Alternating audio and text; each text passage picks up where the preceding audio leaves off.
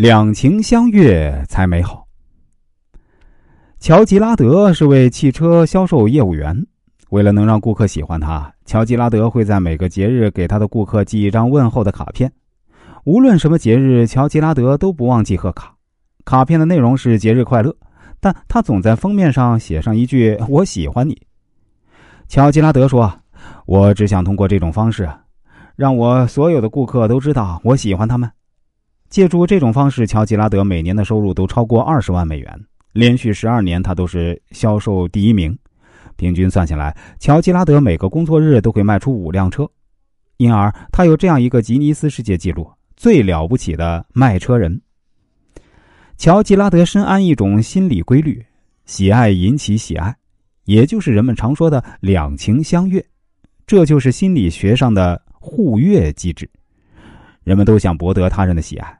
而喜欢别人和被喜欢互为因果，我们喜欢别人，而别人也很喜欢我们的时候啊，我们会对对方更加喜欢，这也是人际吸引率中的对等性吸引率，这就是人们对喜欢自己的人也会喜欢的原因。互悦机制可以用一句话来概括：你喜欢他，他就喜欢你。这也可能在恋人之间经常见到，一个人喜欢他的恋人。对他嘘寒问暖、无微不至，他的恋人也会真心喜欢他。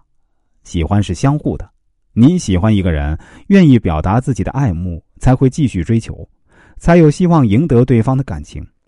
否则，你自己不喜欢别人，别人追求你也不喜欢，别人当然就很难去喜欢你了。当然，不排除暗恋单相思的情况，也存在另外一些特例，比如说，一个人追求对方，并不是真的喜欢。而是贪图对方钱财和权势，这种情况就不适用了。一个人应该怎样表白呢？他不必限于乔吉拉德的那种寄贺卡的方式，鸿雁传书固然浪漫，可还有别的选择。